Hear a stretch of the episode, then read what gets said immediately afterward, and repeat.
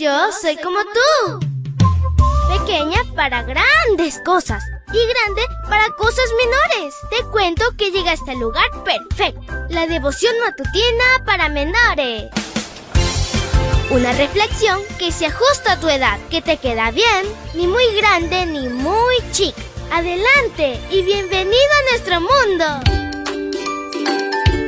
Hola, hola amiguito y amiguita. En este lindo martes no dejes de sonreír porque Jesús te ama. Te saluda tu amiga Linda.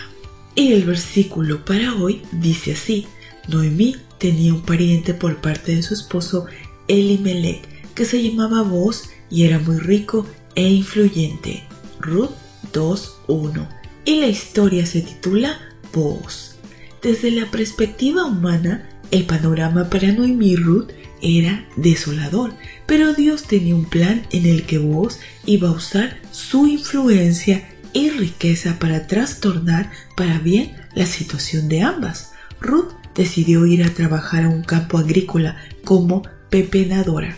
No hacía ningún mal, pues esa era la provisión de la ley de Dios a favor de los pobres y aún de los extranjeros, por ejemplo. El Señor su Dios no hace distinciones, hace justicia al huérfano y a la viuda, y que ama y da alimento y vestido al extranjero que vive entre ustedes. Deuteronomio 10, 17 y 18.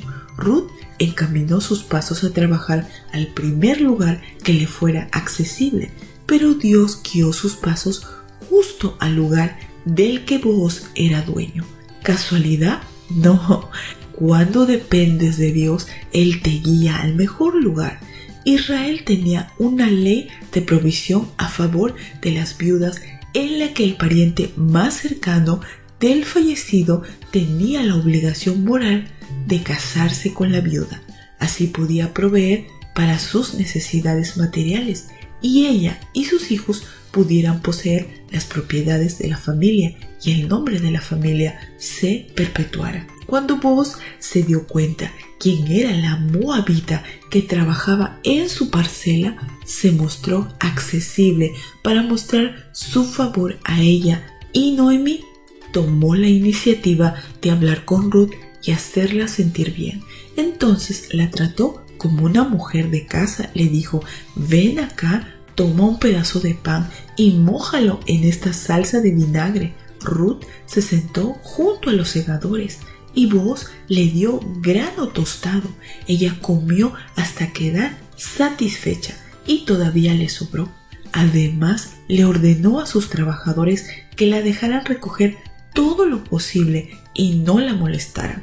Vos es un símbolo del amor de Jesús por nosotros. Solo Él nos puede librar de la condición de incertidumbre en este mundo manchado por el pecado. Solo Él puede satisfacer las necesidades materiales y espirituales. Él siempre toma la iniciativa y nos trata con bondad y misericordia. Al paso del tiempo, Boaz y Ruth se casaron y tuvieron un hijo llamado Obed. Ella nunca imaginó que se convertiría en la bisabuela del rey David. Así es como Ruth llegó a formar parte de la genealogía de la cual nacería el Redentor del mundo, nuestro Señor Jesús.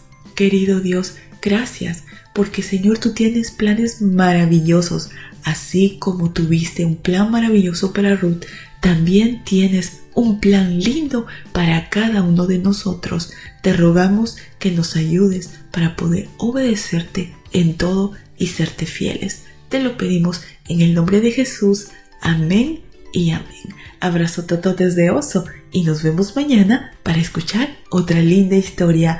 Hasta luego. Hoy creciste un poco más. ¿Qué? Porque crecer en Cristo es mejor. La matutina de menores llegó por el tiempo y dedicación de Canaan Seventh Day Adventist Shores and Dear Ministry.